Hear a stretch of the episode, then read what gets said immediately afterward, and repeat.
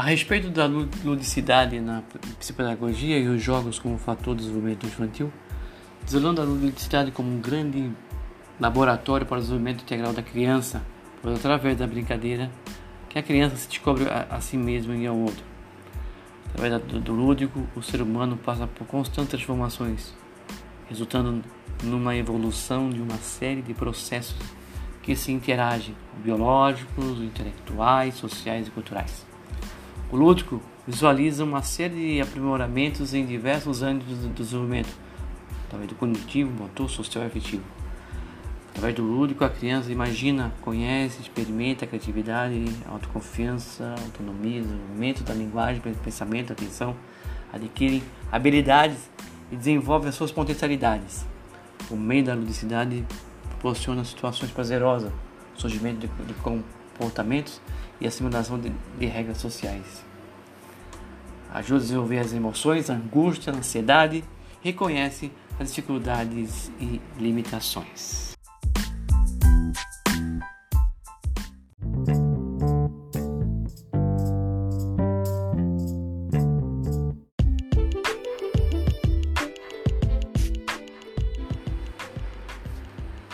Nesse primeiro episódio, temos a honra de convidar a professora Nelise Moura, reside em Cacoal, trabalha com a educação infantil. Vamos ouvir com atenção a entrevista que a gente marcou com a professora de educação infantil e também é supervisora. Fique atento e boa entrevista.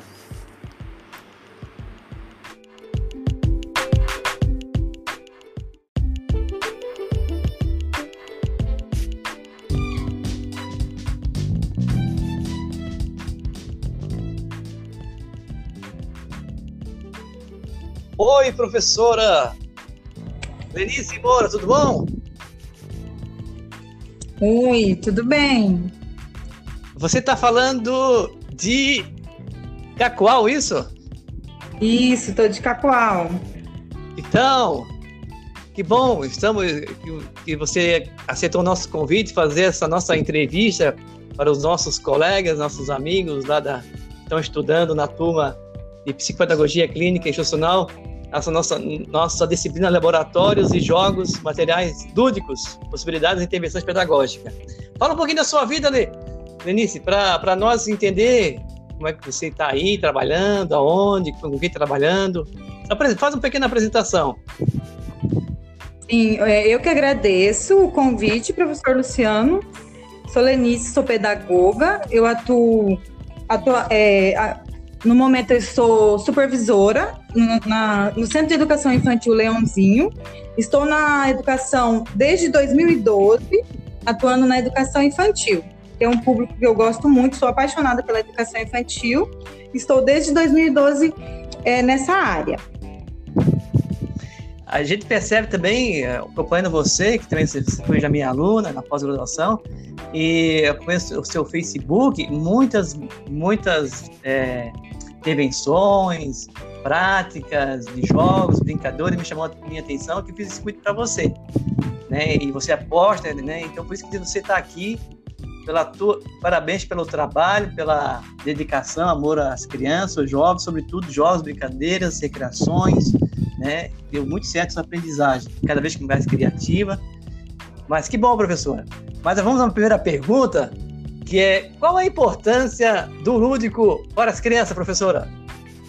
Bom, é, a, a ela já faz parte né, da infância. As crianças, elas aprendem e se desenvolvem brincando. E assim a gente percebe o quê? O que, que a base traz para a gente?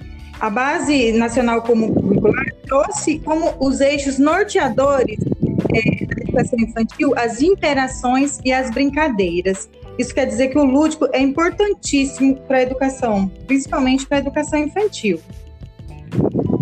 Que legal. Então a base tem essa primícia, essa é, orientação de fundamental brincar com as crianças da educação infantil. É isso? Exato. Né, professor? Exatamente. Os eixos norteadores da educação infantil são os eixos estruturantes, é, interações e brincadeiras. Interação e brincadeira. Eu sempre falo na sala de aula também que são três verbos que têm que cuidar com as crianças da educação infantil. né? É o brincar, cuidar e o educar. E as pessoas já querem logo alfabetizar, já querem fazer a criança ser gente grande, gente que faz leitura de mundo, e não, não respeitando as faixa etária, os cuidados da fase da criança, né? A fase da brincadeira, do cuidado e também do educar. Esse é, é um tripé muito interessante, né? Que a educação infantil né, coloca como, como base, né? E aí o primeiro ano, segundo ano, já é alfabetizador, já é outro processo, é outra situação, né? Não impede também que as crianças comecem já a aprender as primeiras letras, a articulação e tudo, né, professora? Isso mesmo, e a base vem trazendo isso, essa quebra desse paradigma de que a criança tem que ser alfabetizada antes do, do momento, antes dela estar realmente madura para a alfabetização. Então, a educação infantil, ela vem essa preparação. Nós trabalhamos os jogos, as brincadeiras, também para preparar a criança para ela ser alfabetizada no momento certo, e não agora na educação infantil. Perfeito, professor. É isso mesmo. Tem que socializar, tem que estar junto com as crianças, aproveitar o seu desenvolvimento, né, psicológico, psicomotor, né, é, do pensamento, da interação, e depois, né, o conectivo, o codificar, o codificar letras, aí deixando para outra instância, né, porque a base também permite agora, do primeiro e segundo ano, né, a, a alfabetizar, né, até o segundo ano, tem dois anos para se alfabetizar, não, não queimar as etapas. Muito bem, professora, obrigado. Agora vamos para uma, uma, uma segunda pergunta. Quais atividades lúdicas são possíveis para realizar na sala de aula, né? Na sala de aula mesmo. Então, entre tantas e tantas atividades, nós temos inúmeras atividades que nós é, temos a possibilidade de trabalhar em sala de aula. Nós podemos trabalhar com materiais, é, atividades construindo materiais reciclados, é, brincadeiras cantadas, é, abordagens de psicomotricidade, brincadeiras com, com, com bolas, todas essas a gente pode trabalhar na nossa sala de aula. Lembrando que tudo tem que ser de acordo com o interesse das crianças. É importante, né? É, o método Montessori, né? A, fala muito que das, das, pequenas classes, grupos de interesse, participação, de vontade, né? Você falou uma coisa muito interessante, depende também do interesse, da motivação das crianças. Claro, o professor é um mediador, facilitador dos processos, tudo, mas não fazer nada forçado, né? A criança quer brincar, quer descontrair, deixá-la né, se descobrir como pessoa, como mundo, e né, interagir com as pessoas. Muito bem, professor. Quais os materiais mais utilizados na sala de aula, né, no momento assim dessa prática? Olha, eu utilizo bastante materiais reciclados, que o que a base traz são materiais não estruturados. Que materiais são esses? Rolos de papel higiênico, é, brin brin é, brinquedos com garrafas PETs, é, nós utilizamos bastante de garrafa, brinquedo com caixa de papelão. As crianças, elas, as crianças elas gostam muito desses tipos de materiais para elas brincarem. É, o reciclável, né? E também a, constru a, construção do brinquedo é importante, né? Delas terem noção que tudo dá para se reaproveitar esse mundo tão, é, vamos dizer assim, sustentável, né? A gente fala assim que as coisas podem ser retornável, né? Da questão da, do ambiente, do espírito e da, educação ambiental, desde já aproveitar, aproveitar já também essa questão disciplinar, também a questão da, do, da educação ambiental, né? Tudo sustentável, tudo renovável, reciclar, restabelecer, reutilizar, desde o lixo de casa, né? É importante ter essa consciência com essa criança, né, professor? Exatamente. E as crianças elas gostam muito de brincar com esses brinquedos, é, até mesmo brinquedos, é, digamos assim, materiais é, que em casa. As crianças, se a gente pedir para levar para a escola um funil, uma peneira, uma bacia, alguma coisa assim nesse sentido, as crianças elas levam e lá elas mesmas tornam aquilo brinquedos para elas brincarem. Legal, muito bom. Quais as brincadeiras e brinquedos que norteiam a sua suas, suas práticas na sala de aula? Quais mais evidentes, mais assim que você faz? Olha, nós brincamos bastante das brincadeiras cantadas, as brincadeiras com músicas. As crianças amam as brincadeiras com músicas. É, e também, é, é, como eu disse, atividades com materiais reciclados. Eu posso estar com binóculos, nós confeccionamos binóculos na nossa sala de aula. Nós fizemos carrinhos de, do rolinho de papel higiênico.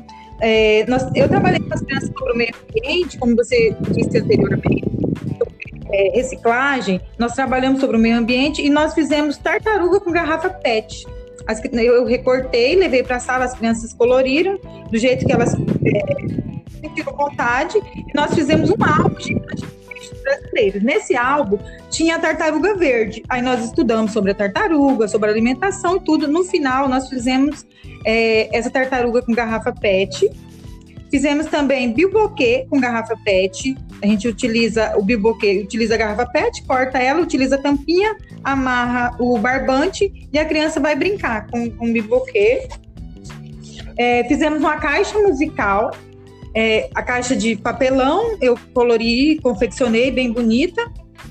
Peguei o CD e colei as figuras que as crianças é, conhecem as músicas mais conhecidas e as crianças foram cantando. Conforme elas iam colocando a mão dentro da caixa, elas iam tirando uma figura e elas cantavam de acordo com a figura que ela tirou.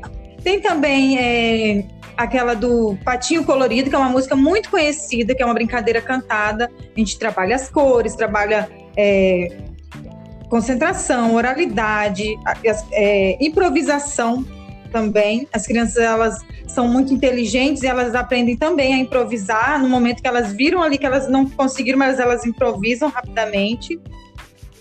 Nós temos as brincadeiras de roda, são brincadeiras simples que todo mundo já conhece, as brincadeiras antigas também. Temos, nós brincamos bastante de vivo morto, que é uma brincadeira muito simples também que a gente consegue é, trabalhar com as crianças, é, brincadeiras é, com abordagem de psicomotricidade, né, que é a amarelinha, pular de acordo com os pés. Eu confeccionei um material, né, coloquei o formato dos pés e as crianças tinham que pular de acordo com o que estava é, organizado os pezinhos. Temos também brinque é, brincadeiras como circuitos, que elas têm que desviar dos obstáculos, pular obstáculos.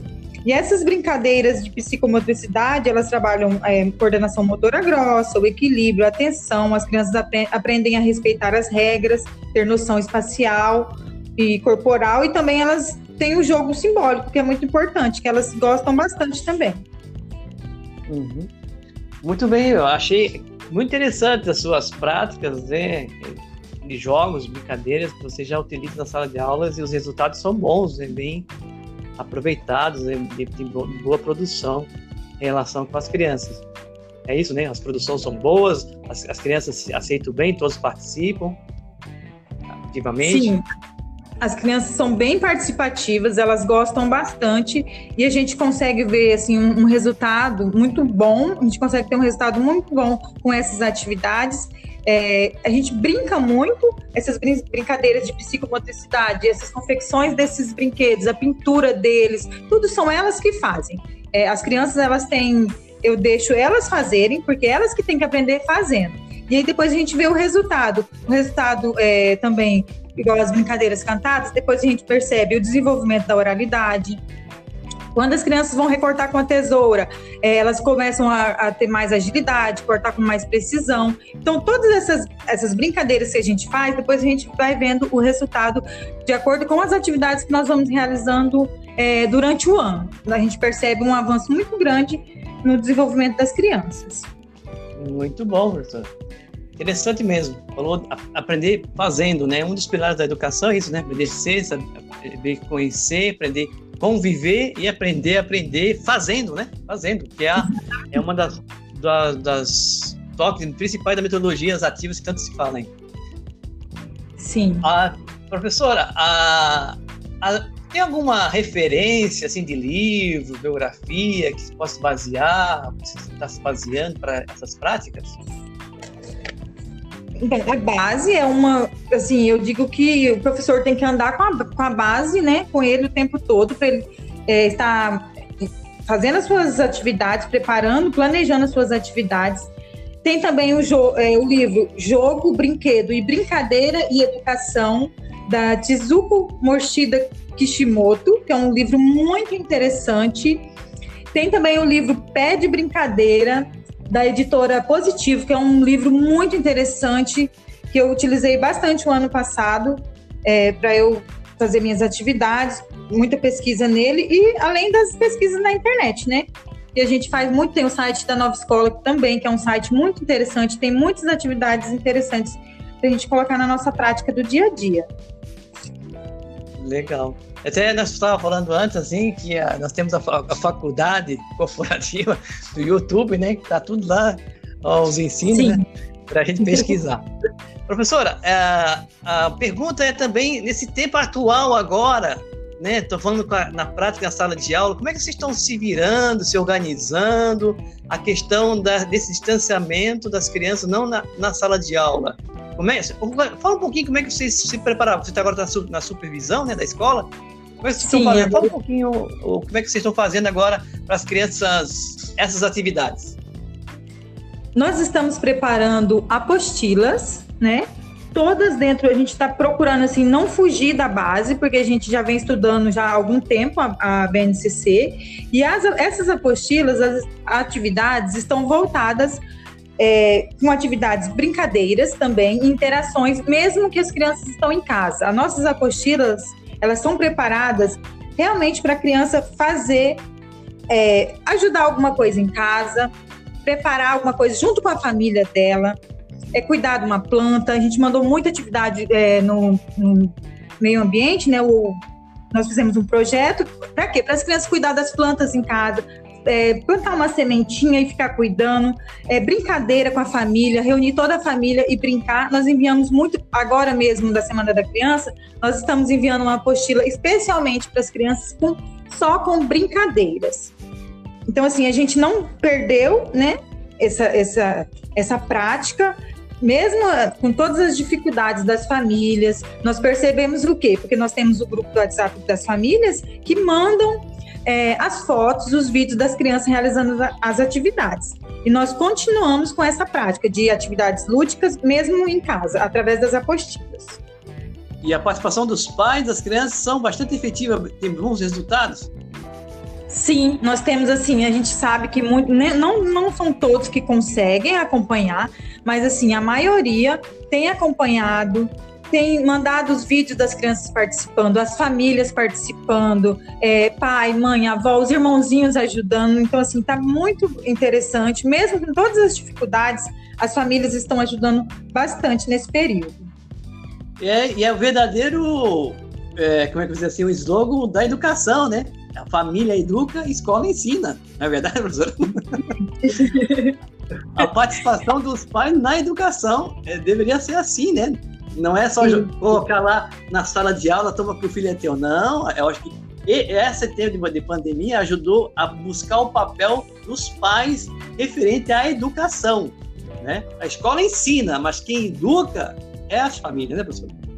Sim, é isso mesmo. E assim, nesse período a gente percebe que muitas famílias é, estão tendo dificuldade exatamente por isso, porque é, por algum tempo deixou por conta da escola e agora que as famílias têm, precisam dessa responsabilidade maior, é, além de educar, tá ajudando nessas atividades pedagógicas, a gente percebe que não está fácil, mas que muitos estão conseguindo, eles estão é, auxiliando bastante as crianças. Muito bom, professora.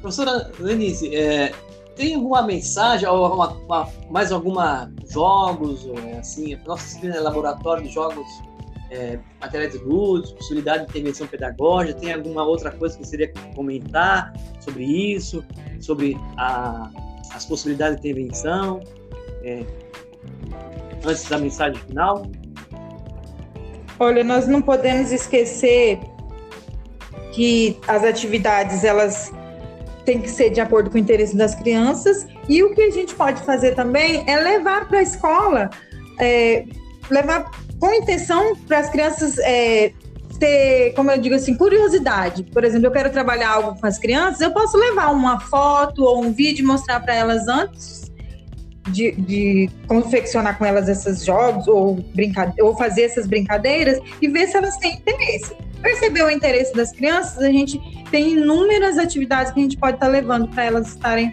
é, participando efetivamente e desenvolvendo. Legal. Professora, qual é a mensagem que senhor deixa para as pessoas que estão esse, esse curso e está terminando, ou finalizando agora com essa disciplina, para as né, psicopedagogia, né, que é uma especialização na parte clínica e parte institucional. Para quem está estudando, ou que já, né, qual é a sua é, mensagem para quem ainda não está na prática na sala de aula, ou quem já está na prática na sala de aula, sua, sua mensagem aí, brincando, está lá com as crianças, e, sua função também de supervisora, né, da, da escola, né? Sim. Fala um pouquinho. A mensagem que eu deixo é assim: não desistam. É um curso muito bacana, é muito interessante. Gente, a educação, não, a gente, nós sabemos que não é fácil trabalhar na educação, mas é muito bom, é muito gostoso quando você trabalha, você consegue ver o desenvolvimento das crianças, você, você consegue, você percebe que o seu trabalho está tendo efeito. Que, que é muito importante, que, que é o nosso papel. Nosso papel como, enquanto educador é trabalhar com intenção, é trabalhar com, sempre dentro dos objetivos. É, a gente não pode esquecer que as nossas crianças elas são protagonistas. Nós somos o quê? Nós somos os mediadores, os facilitadores, e nós temos que ir para a nossa sala de aula, para a nossa escola, é, com, esse, com esse objetivo de trabalhar, de ajudar as crianças a desenvolverem, né? E sempre trabalhando de acordo com as necessidades, os objetivos e os interesses das crianças. As crianças, nós não podemos esquecer que as crianças é o nosso foco principal. E, e enquanto supervisora, eu continuo com esse mesmo é, com essa mesma ideia e sempre ajudando as minhas professoras, auxiliando no que elas precisam e dando é, novas, novas dicas, né? Sempre para elas estarem trabalhando sempre em prol da criança, em prol do aluno. Muito bem, professora. Nós estamos chegando no final do nosso episódio aqui no podcast. E agradeço muito a sua atenção, professora Denise, esse tempo disponível, né? Está conosco e compartilhando as suas experiências, seu, a sua paixão pela, pela educação, pelas crianças, pelas dinâmicas. Né? Gostei muito do que eu vi no Facebook e continue assim. Né? E parabéns mesmo e sucesso na sua função, no seu trabalho, que os resultados são bem promissores, né? Fazendo com amor, os resultados são bem é, de excelência para a educação das crianças. São marcas que ficam eternamente. E aí, professora? Eu que agradeço, né, pelo convite. Estou muito honrada de participar desse momento com você, professor Luciano. E é isso aí. Muito obrigada. Valeu, professor. Até um outro momento. Sucesso. Tchau, tchau. Tchau.